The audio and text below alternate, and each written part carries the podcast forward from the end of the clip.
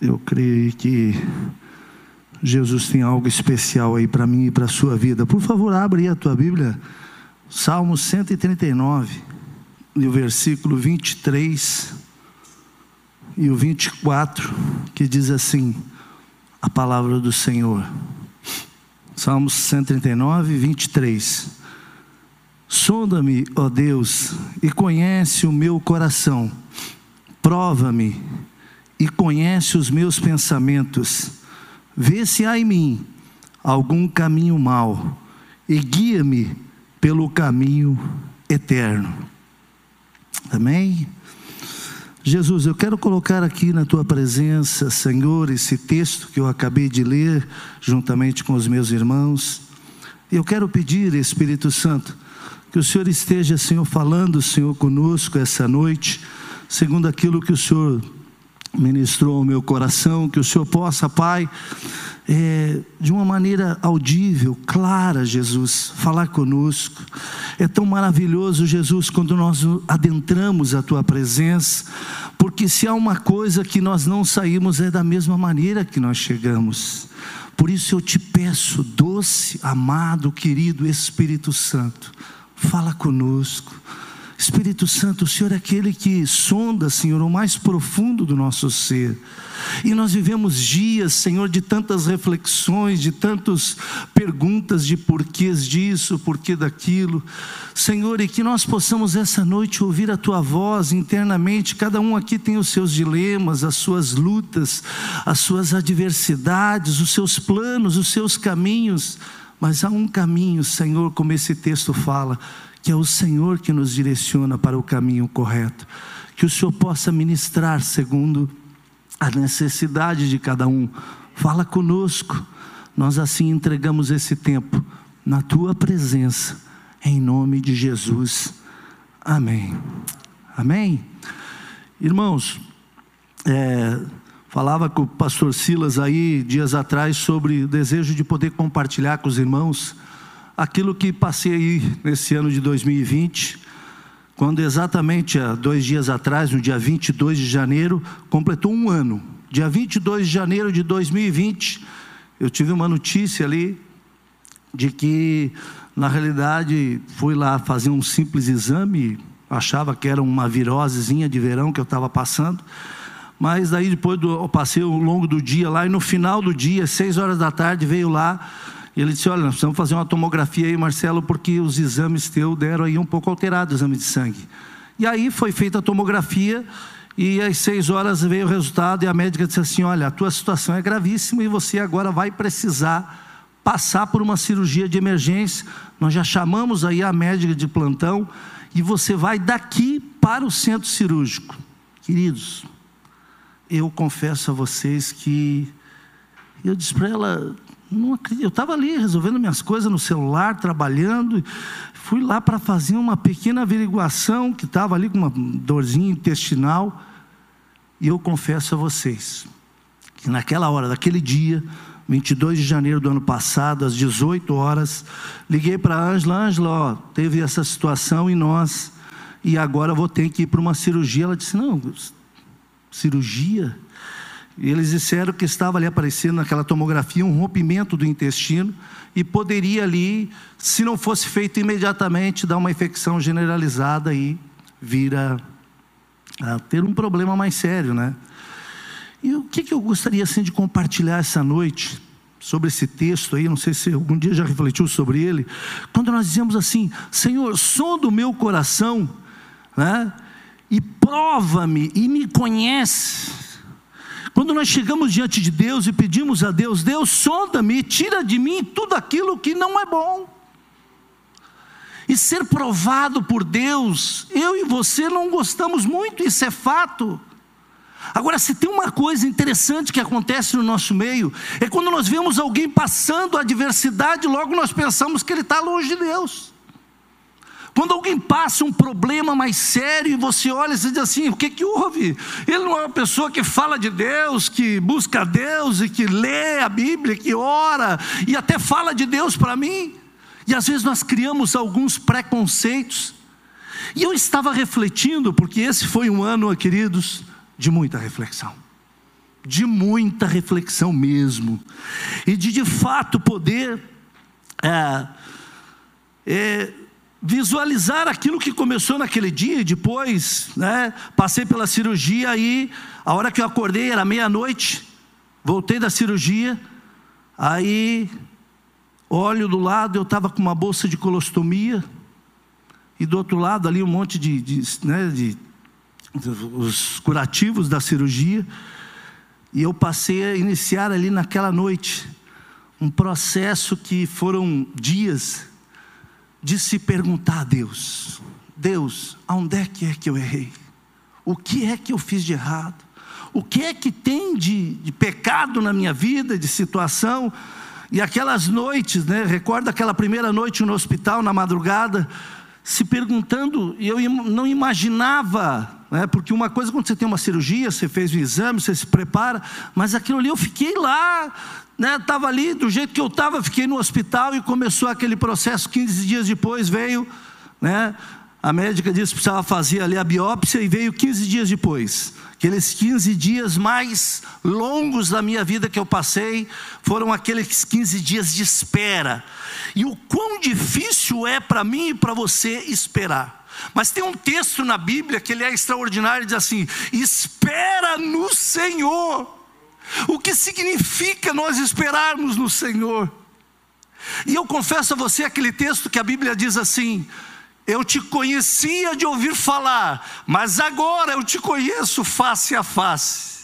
E eu comecei a vivenciar dias, se eu era dependente de Deus, eu comecei a clamar a Deus como nunca eu clamei. Eu comecei a pedir a Deus, naquele processo, principalmente naqueles primeiros 15 dias, e eu dizia, Deus, porque existia a possibilidade de ser uma diverticulite, não um câncer de intestino. E aí, ah, chegou o 15 dia lá, e aí um médico, que é parente de uma vizinha nossa lá, me ligou e disse: Não, Marcelo, é um câncer maligno, e pelo estadiamento lá, numa escala de 1 a 4, o meu era 3. E era uma situação, né? Pois quando eu fui conversar com a médica, ela disse: Olha, é o tratamento, tem que fazer o tratamento, você tem que buscar agora aí um. Né, quando você ouve esses nomes, eu confesso para vocês que aquilo ali me, me, me, dava uma alergia, me dava uma angústia quando eu via, né, como é que é o médico que trata de câncer, é o oncologista, porque agora você vai ter que buscar um oncologista e vai ter que fazer quimioterapia, porque dentro aqui dessa escala você vai ter que fazer isso e aquilo vinha na minha mente, e eu confesso a vocês, e que eu dizia, Deus, por que, que eu estou passando tudo isso? Por que, que eu estou vivendo tudo isso? E foram dias, queridos, que realmente marcaram a minha vida aí de uma maneira Curiosamente, naquele mesmo interim, eu fui convidado aí para um trabalho em Brasília. E aí, é, logo eu disse para esse amigo que me convidou para ir lá, eu disse: Olha, eu estou com uma situação. E ele foi lá no dia 18 na minha casa, e no dia 20, dia 18 de janeiro, dia 22, eu soube dessa notícia do câncer. Eu disse: Logo, não é impossível, não tem como ir viajar e logo depois, vocês lembram, começou a história da pandemia e como é que eu vou viajar, mas Deus preparou para que eu pudesse ir para Brasília durante aquele ano ali e vivenciei algumas coisas de conversar com o médico, aí você fica naquele, como nós somos vulneráveis, né? Eu confesso a vocês que eu acredito em Deus, tenho uma vida que eu caminho com Jesus há praticamente 20 anos.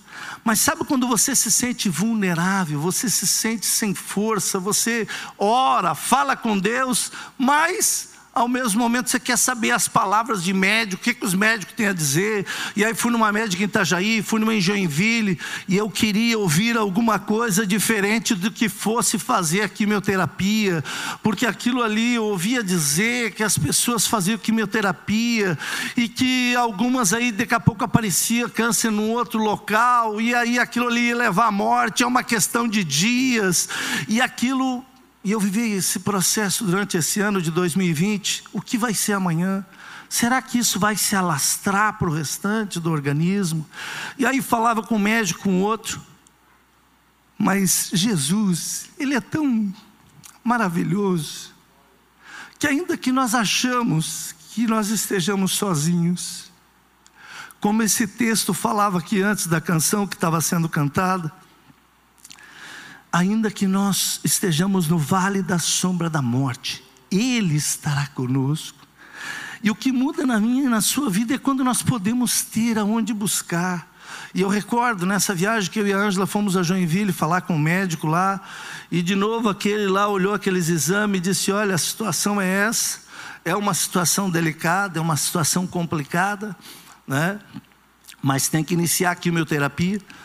E aí eu recordo que naquela viagem de volta nós choramos o que não havia chorado até aquele dia. Né? Porque num primeiro momento a gente disse: não, Deus está no controle, não vai ser, não vai precisar fazer essa eh, quimioterapia, isso aí não vai ser o câncer. E aí nós retornando na viagem de Joinville ali, choramos muito, eu e ela juntos. E nós nos perguntávamos, e aí entrou aquelas perguntas, dizia assim: realmente, quem sabe você não vai ficar sozinha aí a partir de agora? Não sei o que vai ser nos próximos dias. E aí, chegando aqui em Balneário, nos encontramos e oramos muito e pedia né, a Deus ali que Deus pudesse nos ajudar naquele processo. Aí chegamos no hospital, um médico chamado Gabriel, que lá realmente foi enviado de Deus, aquele homem. Porque é uma coisa interessante, né, pastor, que às vezes você conversa, e aqui eu dou um conselho a você, né? A gente, acho que nós precisamos ouvir mais de uma opinião, isso é importante, não é não acreditar no médico, mas como é importante nós ouvirmos mais de uma opinião. E eu ouvi lá alguns que já me diziam, essa médica de Joinville mesmo disse assim, ei, ei, eu disse, olha, estou pensando, existe um projeto aí de eu poder ir para Brasília, será que eu posso fazer o tratamento? Marcelo, ô, oh, moço, eu acho que você não percebeu a situação sua. Eu vou lhe mostrar aqui de novo. Esse exame diz para você que a sua vida agora parou. Você vai precisar se tratar, você vai precisar fazer o tratamento, e agora você vai ter que parar. Eu disse: Não, eu estou fazendo uma pós-graduação, estou estudando. Ei, você vai parar com tudo, você não tem como viajar coisa nenhuma, e se você vai ficar aqui, parar com o teu trabalho. Querido, você quer ouvir alguém te destruir, e eu saí dali arrasado, eu saí dali angustiado. Chego aqui, aí o outro lá de Joinville, mais ou menos a mesma coisa, aí chego aqui, doutor Gabriel. É, olha, assim, assim e tal. Marcelo, eu creio que nós vamos conseguir fazer o tratamento. Eu nunca esqueço, ele pegou e disse uma palavra para mim. Ao final desse tratamento, você vai sair muito mais forte que você está começando. Tem tratamento sim, é assim, assim, assim. Ah, estou pensando lá e ir para lá, assim. Marcelo, vai ser bom e vai ser importante. Vai ajudar no teu tratamento você poder ir, tirar da cabeça, não ficar, e ele até falou isso: o câncer é muito isso. 50% é tratamento, 50% é a cabeça, é o estado de espírito emocional, e que acaba acontecendo que as pessoas se fecham, se isolam, param de fazer tudo, e isso vai ser importante. Ou seja, começou a falar para mim de uma maneira diferente, e ah, eu estou estudando, Marcelo, continue a estudar, não vai fazer diferença, você vem aqui, cada 15 dias nós vamos acompanhar, e assim aconteceu.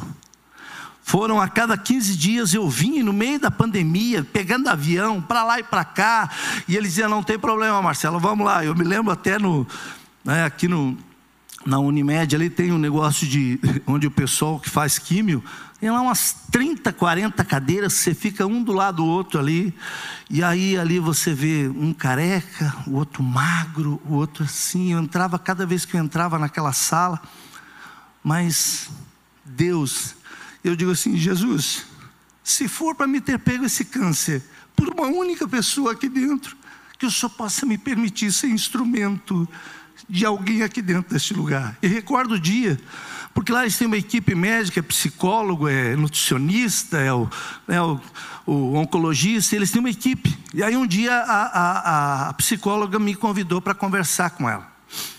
E aí começamos a conversar e eu comecei a falar para aquela mulher, ela queria ouvir da minha história. E eu comecei a falar a minha história. Ela disse: Eu quero saber o todo da tua história. Eu disse: Você vai saber então. E comecei a falar das experiências com Jesus, a nossa família, que eu sabia, né? Isso aconteceu, foi um fato com o doutor Gabriel naquela primeiro dia.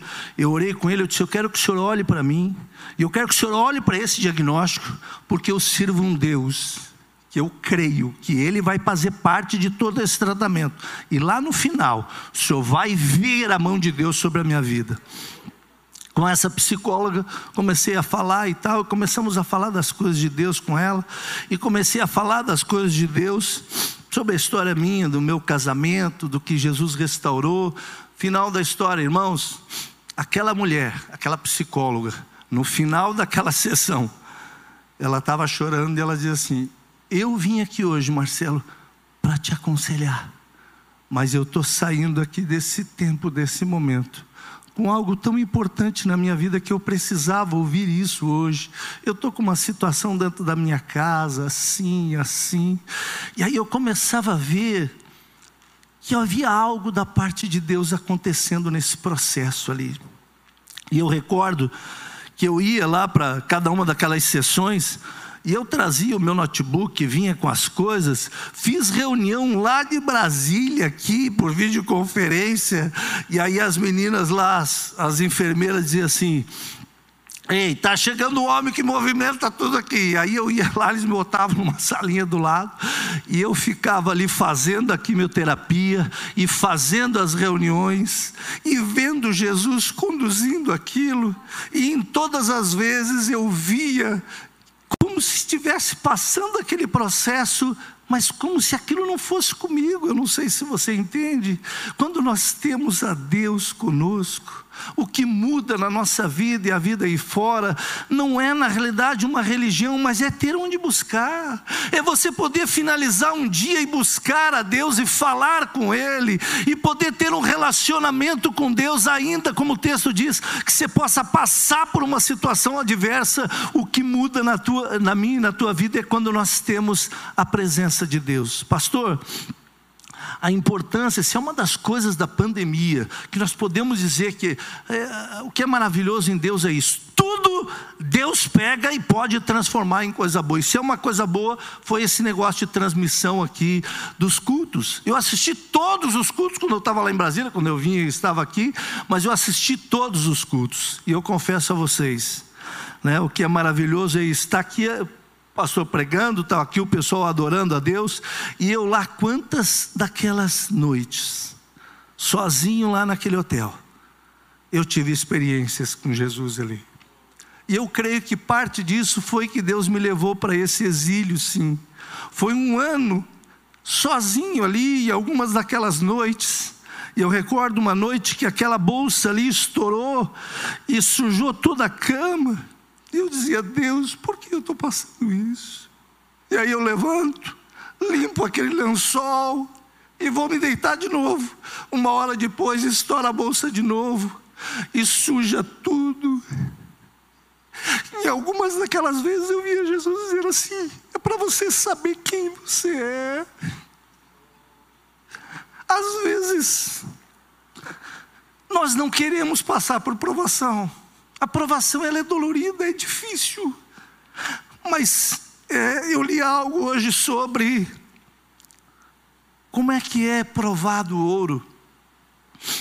O ouro ele passa por um processo de 3.420 graus. Sabe o que é isso? Para nós viver hoje com 20 e poucos graus aí, então imagine 3.400 graus a mais. O ouro é provado para sair, sabe o que? Tudo aquilo que existe de impureza.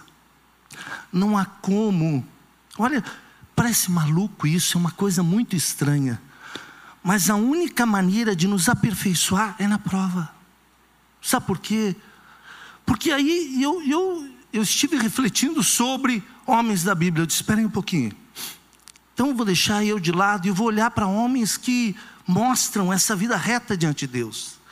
E aí você vai para a Bíblia e você vê homens, homens cheios da presença de Deus, um deles como Jó, e você sabe disso. Como que esse homem passou por o que passou?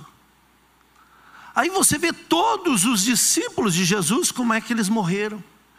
E aí você começa a se perguntar o que é, na realidade, a chamada aprovação em que nós, infelizmente, eu e você, nós queremos ter uma comodidade, não queremos passar por provação. Aliás, a provação, ela dói. Olha e abre aí, por favor, Provérbios 17, 3. O que diz o texto da palavra de Deus? diz assim: o crisol prova a prata e o forno prova o ouro, mas o Senhor prova os corações. Queridos, a única maneira de eu e você é, sermos moldados, é, eu lia sobre o ouro, porque o ouro, ele para poder, o ourives lá, o, né, o, aquele que trabalha com o ouro, ele poder moldar a necessidade de ir para o fogo. Você acha eu teria, refletindo o quanto eu refleti em Deus, o ano de 2020, se eu não tivesse vivenciado a prova? Sabe o que, que foi o momento? Deus me levou à prova. O fogo veio mesmo de toda ordem, de todo tipo, mas é a única forma que o Senhor tem de moldar. Não há outra maneira de Deus moldar a mim a você. E sabe o que é interessante? Que eu lia também que a única maneira, como é que o ourives, ali aquela pessoa que mexe com ouro, ele sabe se já acabou as impurezas, sabe como? Quando ele olha e reflete ele. Para que haja o um entendimento que realmente as sujeiras saíram, as impurezas saíram, é quando há o reflexo Olha que tremendo isso. O texto na Bíblia não é por um acaso que está ali em Provérbios. Nós precisamos refletir a glória de Deus e para isso as provas fazem parte do processo. As provas, aquela dificuldade que eu e você passamos, que não entendemos, não compreendemos e perguntamos o porquê, é Deus permitindo aquilo para que possa o quê? Nos fazer moldar e refletir a glória de Deus. Não há outra maneira de nós glorificarmos a Ele quando está tudo muito bom, queridos. Qualquer um faz e não precisa ser temente a Deus. Qualquer um agradece. Agora, quando nós estamos vivenciando o fogo, é nesse momento que nós passamos a, a ser é, moldados por Deus. A única maneira de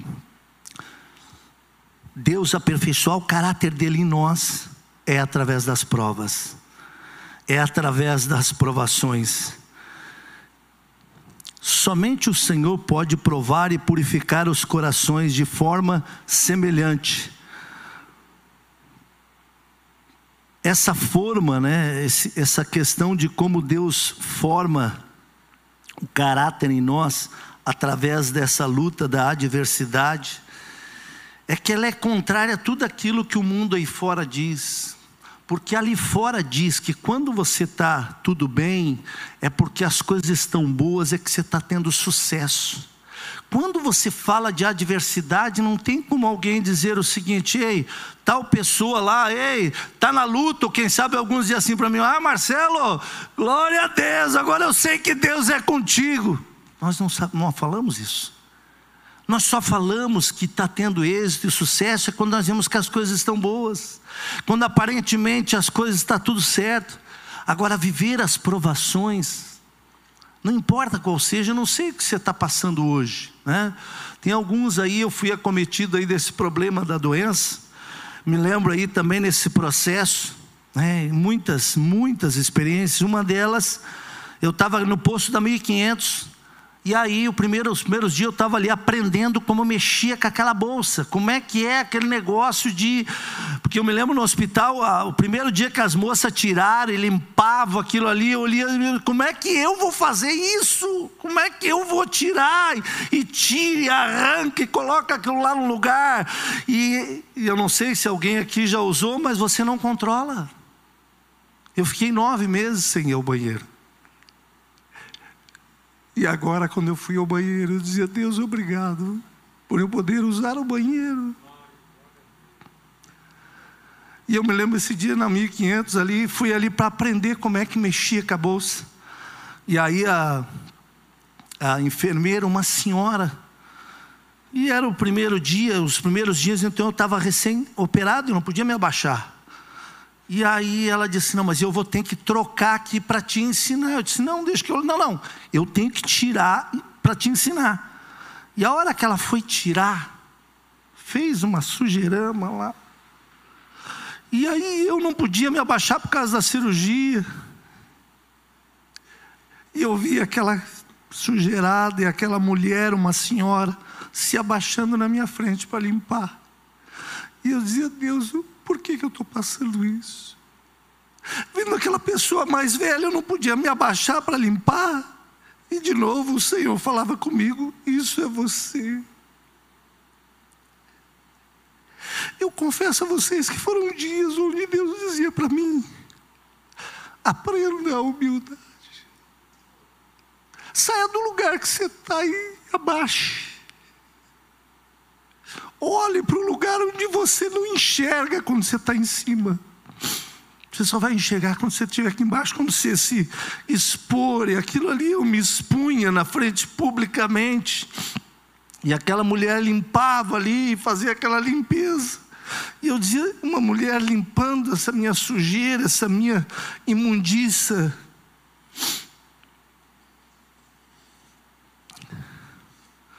Mas também foi durante esse processo.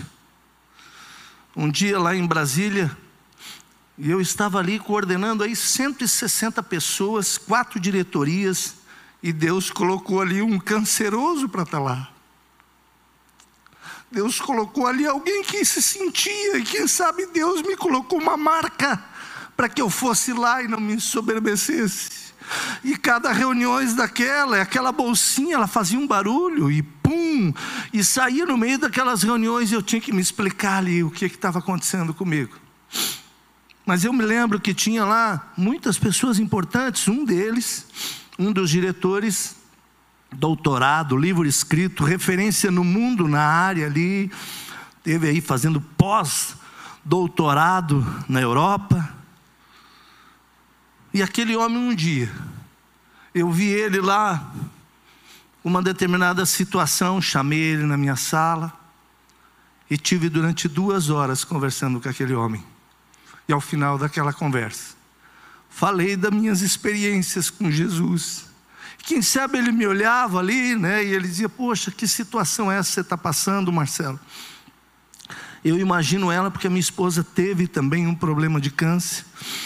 Mas quando as pessoas, muitas vezes eu via as pessoas me olhando assim, disse, como um cara desse está aí trabalhando dessa maneira? E cada vez que eu vinha para as quimioterapia ali, eu confesso, aquilo é, a quimioterapia é como se fosse um, um, uma, um, canhão né, de carga que vem e você sente, e aí para voltar, e aí você, você dava aquela baqueada cada vez. E as pessoas às vezes olhavam para mim e diziam: um cara desse está aí, viagem, isso e aquilo.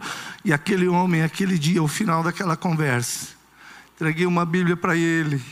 E aquele homem derramava lágrimas e dizia: Eu preciso desse Deus, Marcelo. E eu dizia: Jesus, se foi para isso que o Senhor me deu câncer, eu glorifico a Ti. Eu disse: Não me importa se é para glorificar o teu nome, Jesus, eu vou enfrentar e vou passar o que for necessário passar. E aquele homem se tornou muito amigo meu e antes de eu vir embora agora, fomos almoçar juntos e ele, Marcelo, vai ser uma perca, vai ser uma falta muito grande que nós vamos ter aqui com você, deixando de estar agora nessa última semana porque eu não vou mais estar lá, eu vim sexta-feira, agora eu vim em definitivo. Bom filho, a casa retorna, né? Foi um tempo bom, foi um tempo importante lá, mas, né, eu digo sempre assim, foi dois corações, porque questão da família e a questão né, do envolvimento, tivemos lá algumas experiências, relacionamento, e foi muito importante profissionalmente, mas quando você pesa, né? A balança entre uma família, o tempo com a família, foi o que mais pegou, estar longe da família. E, e aí então vou retornar, mas na semana passada aí conversando com as pessoas, aí nós tivemos uma reunião de despedida com determinada diretoria lá, tinha umas umas 50 pessoas. E aí eu sentadinho ali, esse que é o que é o, o, o secretário lá que conduz né, a secretaria, me chamou e aí nós íamos fazer ali a despedida, que eu não estaria mais. E aí eu estava lá sentadinho, o Espírito Santo ministrando no meu coração. Ore agora. Você orar lá no meio de uma reunião de negócio, disso, daquilo, que né, muitas pessoas não. E o Espírito Santo diz assim: aquele que se envergonhar de mim, no último dia eu me envergonharei de você. E aí, fui me despedir, eu disse para eles: eu gostaria de orar pela sua vida. Eu gostaria de encerrar esse tempo meu com vocês, orando com vocês. E eu confesso a vocês que várias pessoas no final, com olhos, água nos olhos, vinham me abraçar e dizer: É, eu sei, Marcelo, que a tua presença aqui dentro deste lugar, e muitas vezes sem falar, mas a tua presença que fez diferença nas nossas vidas. Queridos, o que eu e você precisamos entender. Não importa o que nós venhamos passar, que seja para glorificar a Deus e que nós possamos exaltar ao Senhor, não importa qual sejam as adversidades que eu e você venhamos passar. Aliás, ah, as adversidades, elas têm dois propósitos: de nos provar e nos deixar o caráter de Cristo ser impregnado em nós, e essas adversidades elas servirem para a glória de Deus. A Ângela sempre diz uma coisa interessante, ela disse, Marcelo, é, até mesmo nas coisas ruins há uma beleza de Deus. Nós precisamos ter sensibilidade para isso. O dia que nós aprendermos que não importa se a Bíblia diz que Deus está no controle, que Ele sabe todos os fios de cabelo da cabeça de quem tem cabelo, inclusive a minha que tem pouco, é? que Deus sabe de todas as coisas e Deus não perde o controle, por que é que nós Infelizmente, às vezes, diante de situações, nós nos desesperamos, nós ficamos preocupados, até mesmo da adversidade. É Deus, o que é que nós precisamos aprender de tudo isso? Agora, se teve uma das coisas que eu aprendi também, nesse processo, é o quanto essa mulher aí me ama. Dias difíceis, mas sempre presente.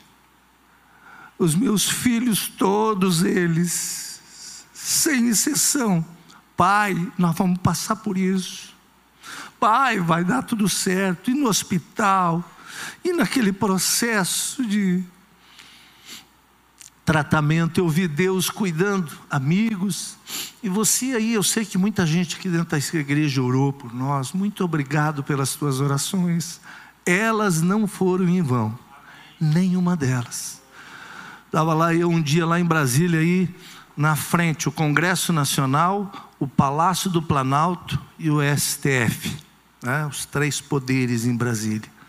E eu toda manhã, eu estava num lugar bem alto lá, quem conhece Brasília lá tem uma, um local chamado é, é, o espaço da, da antena de TV, e você fica no alto e você vê todo os três palácios lá embaixo.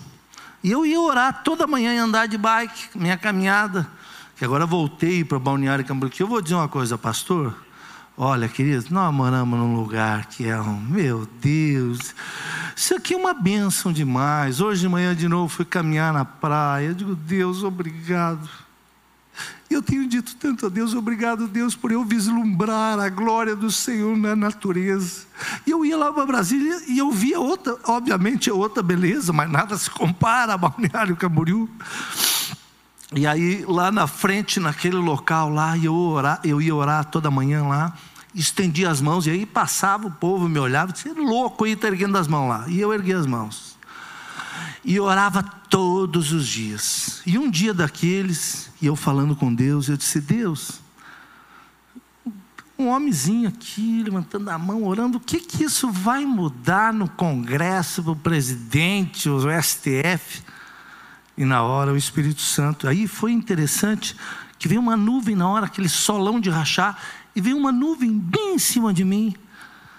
E aí o Espírito Santo dizia assim: eu estou ouvindo as tuas orações. Não deixe de clamar.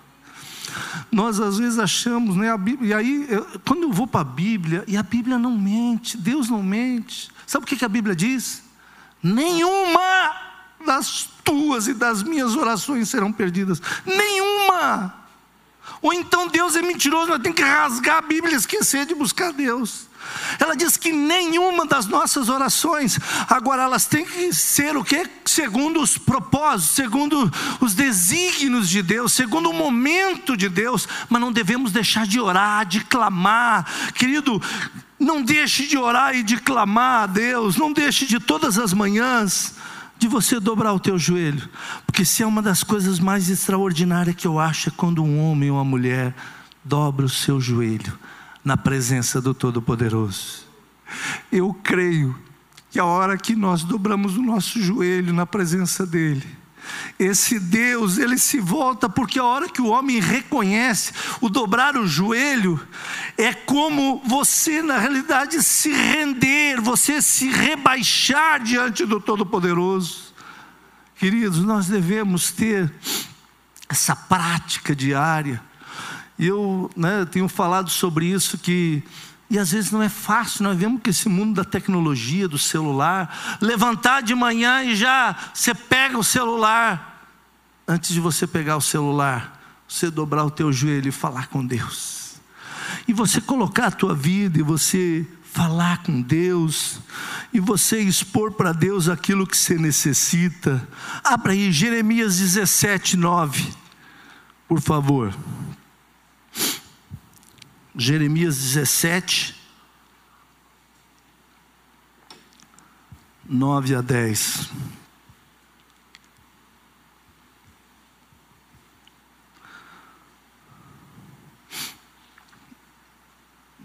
Jeremias 17, 9. Diz assim a palavra de Deus: enganoso é o coração mais que todas as coisas e desesperadamente corrupto. Quem poderá entendê-lo?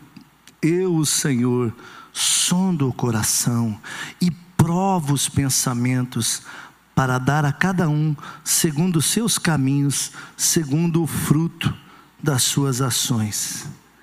Eu, o Senhor, a palavra de Deus diz, sondo os corações é, esse sondar os corações no meio da prova, é, quão importante é nós aprendermos a adorar a Deus na hora da adversidade.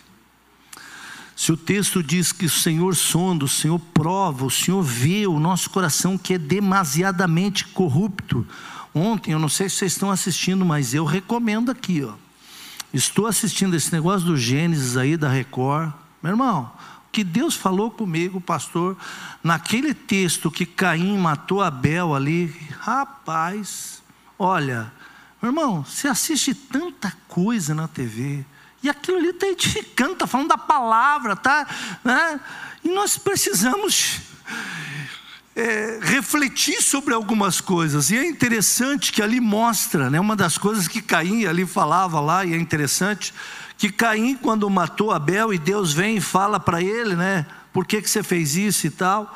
E aí Deus diz: a decisão de se inclinar à maldade é do homem é do homem, era de Caim. Ele tava, Deus estava dizendo para Caim: a decisão de fazer o bem ou o mal, porque Abel apresentou lá o melhor, o novilho, e Caim foi lá e pegou tudo que tinha. Parece interessante, que aí vislumbra a realidade. Quando você lê o texto, parece. Agora ali mostrava Caim juntando as frutas podres lá e traz para Deus.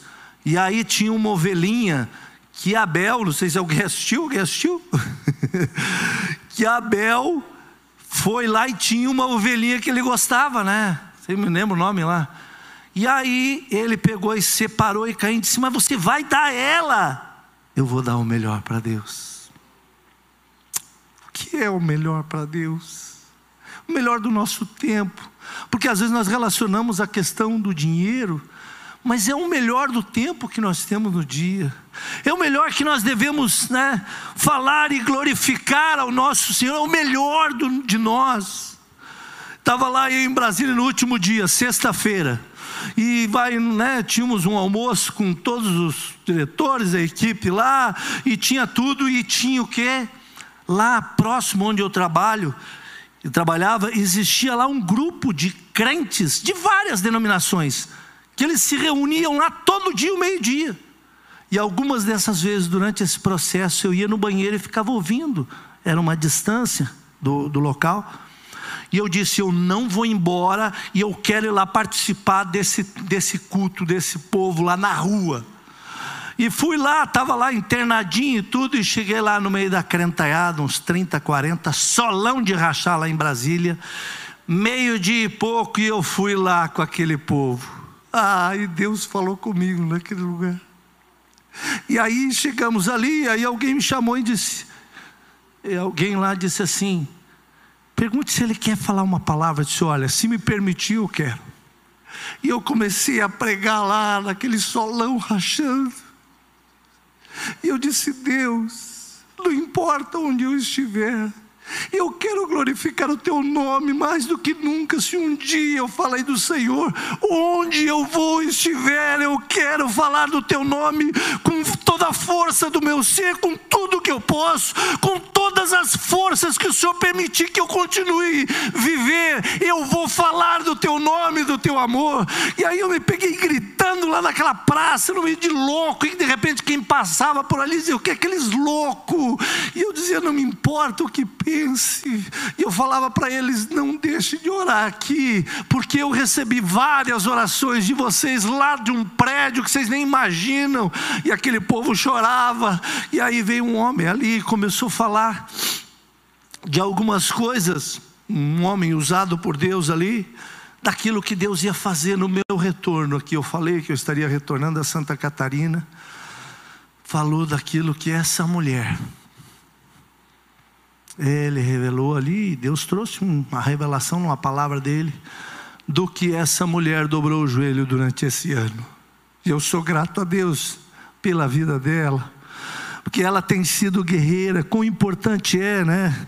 Termos uma parceira do nosso lado, uma mulher de oração, uma mulher companheira. Essa mulher tem sido ao meu lado, e eu glorifico a Deus pela vida da minha esposa, pela vida dos meus filhos pela vida de todos aqueles que, de alguma maneira, o Senhor tem permitido que esteja aí ao meu lado para poder fazer parte desse tempo, daquilo que Jesus tem preparado, me permitido viver. E eu disse, desde o ano passado eu tenho dito: Deus, se o Senhor me permitiu, não sei mais quantos anos de vida, eu tenho 50 hoje. E eu não sei se vai ser um, 10, 20, mas eu quero muito mais do que pedir, eu quero agradecer ao Senhor, porque estar vivo, e eu sei que muitos ficaram no meio do caminho, seja por pandemia, seja por câncer, seja por tantas coisas, e eu tenho dito, Senhor, eu quero ser grato ao Senhor por cada dia que o Senhor me conceder. Abra aí, por favor, 1 Pedro, capítulo 1, versículos 6 e 7, por favor.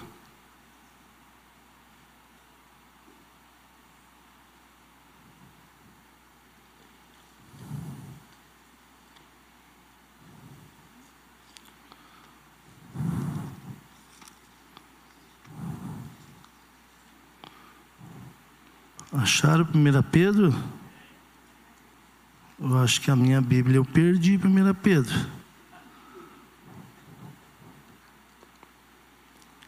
E marquei tudo e não marquei 1 Pedro. Eu.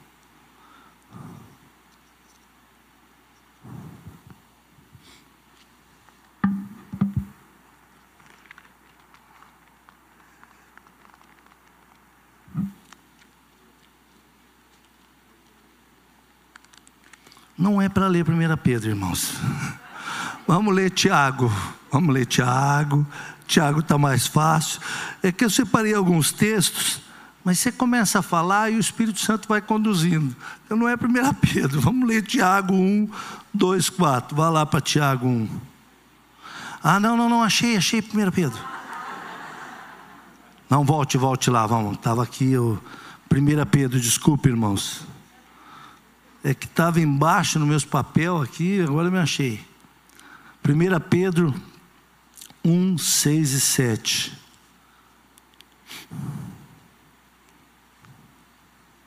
Acharam, irmãos? 1 Pedro 1, 6 e 7. Nisso vos exultam, embora no, no presente, por breve tempo, se necessário, seja contristado por várias provações, para que, uma vez confirmado o valor da fé que vocês têm, muito mais preciosa do que o ouro perecível, mesmo apurado pelo fogo, resulte em louvor e glória, honra na revelação de Cristo. Queridos, como é que é dar louvor na hora da provação? Como é que é dar louvor no meio da luta e da adversidade? É, nesses, nos momentos de provação que nós passamos no dia a dia, seja ele pequeno ou grande, e quando nós vamos conversar com Deus, nós normalmente nós queremos respostas. E quem aqui não chega diante de Deus, ora e está passando por algo e você quer a resposta daquilo? E nós ao invés de, como o texto fala, de louvar, de adorar a Deus, nós queremos resposta para as coisas. Nós queremos orar e queremos que Deus nos traga a resposta. E se tem uma das coisas mais difíceis para o ser humano é falar com Deus e não ouvir o retorno de Deus. Nesse negócio do Gênesis, lá no, na, no filme do Gênesis aí, da novela que está passando aí, se é novela, se é um seriado, se é um, é, ali fala do tempo que Adão e Eva ali deixou de ouvir a Deus, né? E aí você vê o que, que é a dificuldade quando nós não temos essa, o retorno de Deus. Que a coisa mais difícil para o ser humano é quando você não tem essa resposta de Deus, ou quando nós temos que esperar no tempo de Deus. Quão difícil é isso? Porque é, a gente vê na Bíblia, às vezes, tempo que Deus dava uma ordem, mas Deus às vezes ficava sem falar por um período. E esse esperar no tempo de Deus é um desafio. E isso faz parte de prova. Nós somos provados às vezes na paciência, né? Como o texto fala lá, é na, né, na prova, e a prova te dá perseverança, e a perseverança te leva à paciência, porque tudo isso que tem um propósito de nos ensinar. Porque a nossa natureza do micro-ondas aí, que nós queremos que as coisas aconteçam da noite para o dia, mas tem algo que eu aprendi nesse meu tratamento, é que Deus trabalha no processo, não é lá no final. E o processo ele nos ensina. O processo de você vivenciar, e eu me lembro quando comecei o tratamento, eram, eram 12 sessões. E aí você tem que viver a primeira e esperar como é que vai ser o efeito da primeira. E depois a segunda. E aí aquilo ali para mim era aquela contagem regressiva de cada dia, de cada momento. Mas nós temos dificuldade de viver o processo. E eu queria que aquilo ali acabasse, aquilo ali me dava uma angústia quando eu olhava e só era a terceira, a quarta, e tinha que passar por mais oito. E quão difícil é viver o processo, mas Deus, Ele não trabalha no finalmente. Né? E nós achamos e às vezes pensamos assim: a felicidade ela tem um dia, o, o, o sucesso ela está marcado para. Não. O sucesso é hoje, é como nós vivemos o agora, é como nós respiramos e olhamos e saímos ali, olhamos para a natureza e nós podemos dizer: Deus, hoje eu quero te agradecer, eu quero engrandecer o teu nome, eu não quero esperar no culto de domingo, no culto, não, é, é o dia a dia, o que é viver o processo em Deus, o que é experimentar do processo e saber que a felicidade, a alegria, o êxito, ela está no processo de viver cada dia, até porque, para mim, esse é, o maior, é a maior grandeza que eu acho de Deus, é Deus não permitir que eu e você saibamos quando que vai ser o final aqui nessa terra. Deus não permite saber. Deus não permite saber se vai ser daqui um mês. Imagine se eu soubesse que vai ser daqui a três semanas que eu vou partir. Aí nós ia se aprumar, ia...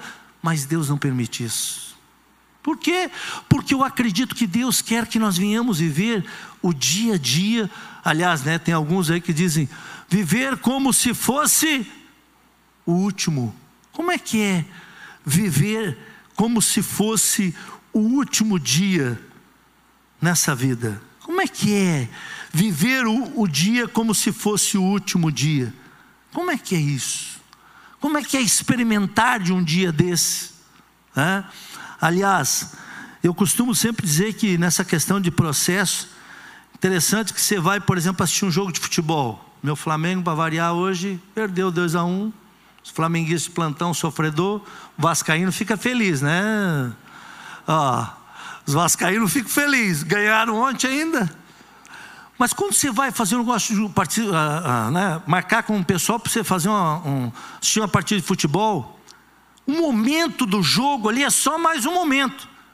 Mas as preliminares de tudo isso, o preparar de tudo isso.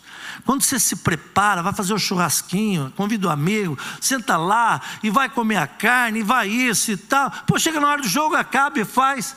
Mas um casamento, né? Um noivo e a noiva, eles preparam um ano. Chega na hora do casamento, é duas horinhas, acabou. Mas o processo disso Sabe o que é extraordinário? É quando nós convidamos a esse Espírito Santo, o oh, Espírito Santo, a fazer parte do processo da nossa vida. A Ele fazer parte do processo e nos ensinar paciência para suportar a provação.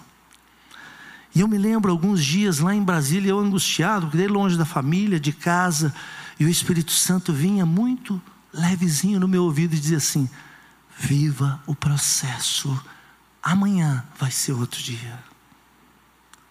Porque um dos grandes problemas nossos é a angústia, é querer antecipar, é querer que as coisas, e na realidade o que Jesus nos ensina na provação é que nós precisamos esperar no tempo dele. E sabe o que vai ser? Sabe o que eu experimentei esse ano? Que é melhor descansar em Deus que o tratamento meu precisava daquele processo das 12 sessões. E depois tive que fazer uma outra cirurgia. E aí eu pensava, vai ter outra cirurgia, e o Espírito Santo dizia assim: hoje é dia de mais uma sessão. Cirurgia lá na frente. As provações que eu e você passamos, elas nos ensinam a ser pacientes. E esperar, a Bíblia ainda diz um texto que eu acho extraordinário. Basta para cada dia o seu mal. Olha isso. Mas nós queremos viver o amanhã hoje, não. Sabe o que nós devemos hoje? Esperar, porque hoje a Bíblia diz: uma noite diz a outra noite sobre a glória de Deus, um dia fala outro dia sobre a glória de Deus. O que é experimentar, viver isso no dia a dia? E sabe o que, eu tenho aprendido e aprendi durante esse ano? Esperar o tempo de Deus e vivenciar cada dia. E hoje eu não deixo não de sair caminhar toda manhã manhã, de poder desfrutar. E eu, eu chego na, lá na frente da praia e ergo meus braços lá. Eu digo, Deus, obrigado por essas nuvens, obrigado por esse mar, por essas árvores. Obrigado, Deus. Eu comecei depois desse processo a olhar para algumas coisas que eu não dava atenção. Eu comecei a vislumbrar a glória de Deus em todas as coisas. E sabe o que Deus deseja de mim e de você? Que nós sabemos uma coisa: nós não vamos carregar nada o dia que nós partimos disso aqui. Enquanto estivermos aqui, é mais ou menos assim, é um processo lá nos Estados Unidos que eles têm um negócio, processo de desapega, né? Que o povo guarda aquele monte de coisa, eles fazem aquelas feironas na frente das casas e começam a vender tudo. Hã? E, e, nós temos que viver todo o tempo o processo de desapega, porque ao contrário, nós ficamos correndo atrás para nos apegar. E, nós, e em Deus nós aprendemos é o desapego. Eu vejo os textos, né? Eu não sei, eu sei se vocês viajam quando você lê a Bíblia, mas eu gosto assim quando começo a ler, eu imagino quando fala ali, Jesus chegava com eles. Jesus não estava preocupado com nada, onde é que vão dormir? Não, não, Ei, olha o povo tudo para comer. E Jesus, ei, deixa aí, deixa. A maneira E nós, como os discípulos, nós precisamos aprender com ele. E ele dizia: Ei, se você vai para um lugar, chegue lá e entre numa casa que vai te dar alimento e vai te servir. E se não receberem, sacuda os pés, saia e vá. E nós precisamos entender que a nossa vida, Deus traz a provisão de tudo o que nós precisamos. Agora existe uma coisa. Você sabia que mais de 70% do que acontece na minha e na sua vida, de situações de adversidade que nós ficamos colocando na cabeça, não acontece. Nós colocamos um milhão de coisas na nossa cabeça, nós ficamos preocupados com tantas coisas, nós nos angustiamos com tantas coisas. Isso é estatístico que diz que mais de 70% das preocupações das pessoas hoje, elas não chegam a se tornar realidade. Ou seja, é apenas um terço, um, é um décimo, três décimo 30% daquilo que efetivamente nós nos preocupamos, nós nos angustiamos, nós criamos aflição e essas lutas e adversidades e, e provações que nós passamos é entender o que é que Deus quer nos ensinar. E eu queria orar com você hoje, eu queria sim, né, que você pudesse colocar diante de Deus, é, se você tem estado nesse tempo aflito, angustiado e preocupado com alguma coisa na sua vida. E quem sabe Deus me trouxe hoje aqui para te dizer uma coisa. Passe dias, venha dias, aconteça isso aí que você precisa ou não aconteça, Deus está no controle de tudo e de todos. Deus está no controle de todas as coisas. E as provações, as adversidades, elas fazem parte do pacote, não tem como isso separar. Não há como separar, não há como Deus não permitir a minha e a sua luta para nós podermos ser aperfeiçoados. E aí, como o, o Orives faz com o ouro, é a única maneira de Deus moldar o meu e o teu caráter, de tirar. O que, que acontece? Quando está ali botando o ouro no fogo, é para tirar o que não presta. Quando Deus prova a mim e a você, é para arrancar soberba, dependência própria, orgulho, vaidade. Não tem outra maneira a não ser a prova na provação, nas coisas que nós não gostamos. Pare para pensar. Tudo aquilo que está acontecendo na tua vida que você não gosta muito, Deus está trabalhando em alguma coisa nisso. Deus está trabalhando. E nós não queremos, mas é a hora que Deus trabalha, é a hora que Deus molda, é a hora que vai haver o reflexo de Deus sobre a minha e sobre a tua vida, que Deus vai poder permitir que a face dele seja refletida em nós. Amém? Amém, irmãos? Quero dizer para você, você veio hoje aqui, Jesus te ama muito. Você é muito importante para Deus. Você é muito importante para Jesus. E eu não sei quanto tempo faz que você não dá um abraço no teu pai e na tua mãe. Que você não chega para eles e diz assim: Obrigado porque você me colocou nesse mundo. Obrigado porque eu estou hoje aqui, porque você foi instrumento de Deus sobre a minha vida. Quem sabe um avô. Não espere para, na hora da adversidade, do problema. Nós vivemos tempos que nós precisamos refletir. Eu acredito que o mundo, a humanidade está refletindo muito sobre tudo isso na questão da pandemia. E nós devemos é, expressar isso a quem nós amamos, seja esposa, esposo, filho, sabe o avô, sabe alguém lá, um parente que faz tempo que você não liga, não fala. Ligue para ele, diga para ele o quanto você ama, use os teus lábios, não né, desfrute dessas coisas no tempo oportuno, porque muitas vezes as adversidades nos mostram como eu aprendi e tenho aprendido nesse processo, que quem sabe a hora que passar isso e eu perdi a oportunidade de fazer assim. Eu não sei se de repente até tem alguém para você ligar e pedir perdão. E dizer: Olha aí, pisei na bola com você. Ou até alguém que, que deveria te vir te pedir perdão. Porque isso é também. As coisas da Bíblia é essa maluquice. Não. Jesus diz assim: se bater em você, dê outra. Meu Deus. Aí a Bíblia diz assim: os fracos é, confundirão as coisas fortes, as coisas vis confundirão aqueles. É, as coisas que não são, Deus é tudo na contramão. Aí tem alguém que me fez mal, que me falou, parente, e assim a nossa vida é assim, é. E quem sabe é para alguém ouvir isso aqui. E essa pessoa devia te vir te pedir perdão em você hoje. Ligue para essa pessoa e diga assim: Eu quero te pedir. Você quer pedir perdão? É, eu quero te pedir perdão.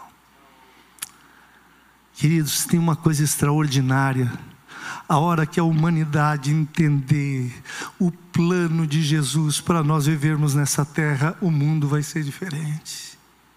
Nós vamos cumprir o propósito de Deus.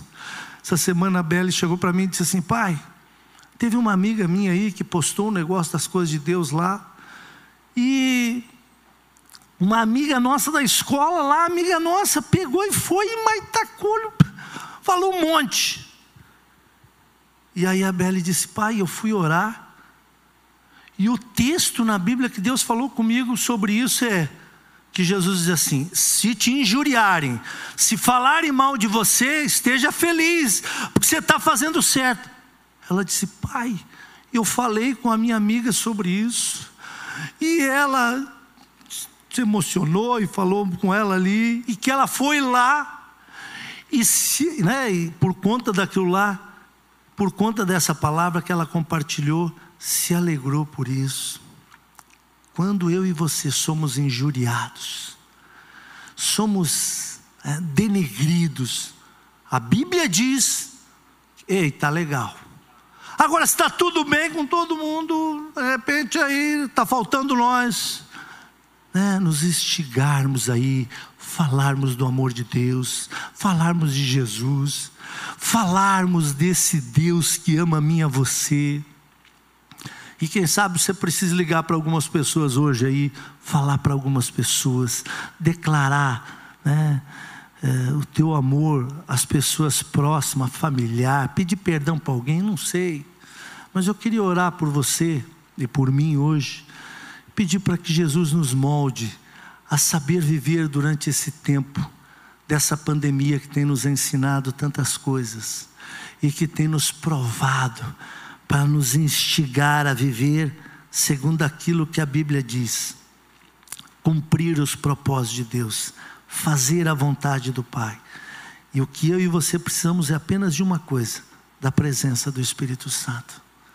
Ele é que nos ajuda, Ele é que nos dá força. Amém?